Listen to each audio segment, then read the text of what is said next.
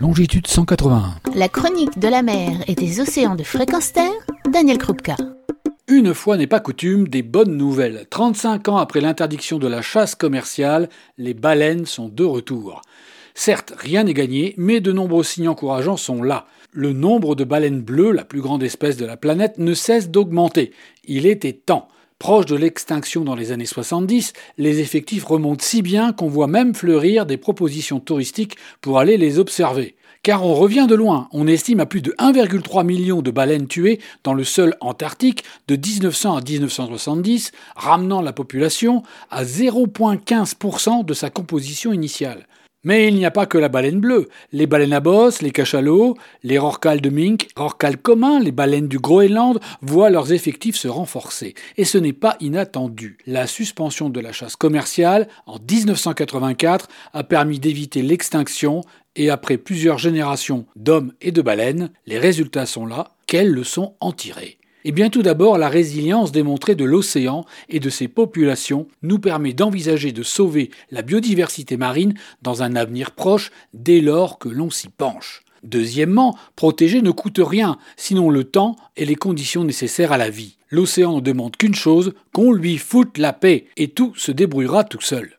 Troisième leçon, retenons que la patience de ceux qui les défendent est nécessaire. Ce que nous avons détruit nécessite de longues années de rétablissement à notre échelle et il faudra encore quelques dizaines d'années pour retrouver des populations comparables à celles du XIXe siècle. Et dernière leçon, la remontée des populations, sans chasse, permet de les approcher, car la méfiance à l'égard de l'homme et de ses bateaux n'est désormais plus transmise d'une génération de cétacés à la suivante. J'en prends à témoin les études au plus près réalisées par François Sarano sur les populations de cachalots de l'île Maurice, impossibles pendant les années de chasse, et dont les résultats que je vous invite à consulter sont permis par une proximité autorisée par des années de coexistence en paix avec l'homme. Car approcher les baleines, c'est aussi les connaître mieux, et c'est aussi pouvoir cohabiter avec eux pour notre plus grand bonheur. Une preuve, les États-Unis, l'un des plus grands États chasseurs, sont désormais un leader mondial du tourisme d'observation des baleines. Une transformation radicale qui est aussi une transformation économique, sociale,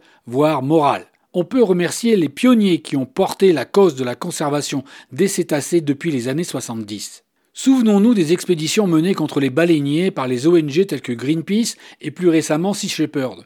Sur 12 pays chasseurs de baleines, suite au moratoire de 86, 3 pays chassent encore la baleine dans leur zone économique exclusive, avec un nombre de baleines tuées diminué progressivement à un peu plus de 1000 par an, auquel s'ajoute la chasse aborigène de subsistance très marginale.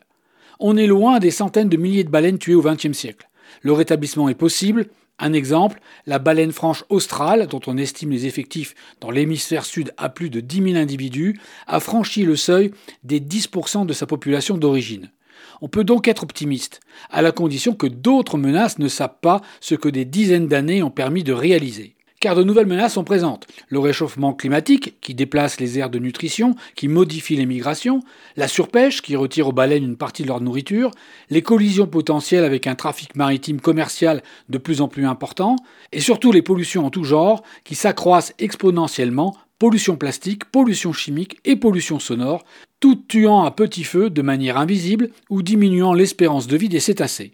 Ce sont donc de nouveaux combats menés pour les ONG et pour les citoyens du monde qui s'engagent pour la préservation et la reconstitution de ce que nous avons collectivement détruit ces dernières années.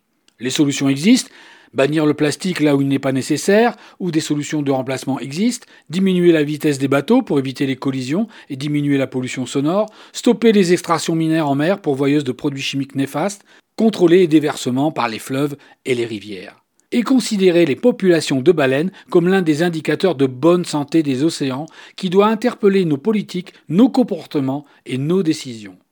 Et puis si un jour vous avez eu la chance, ou vous aurez la chance de rencontrer ces géants des mers, vous comprendrez en un regard, en un saut, en une présence l'un à l'autre, que la beauté, que la puissance de la vie, sous toutes ses formes, sont des dons du vivant, et qu'ils sont à eux seuls source d'émerveillement et de sens.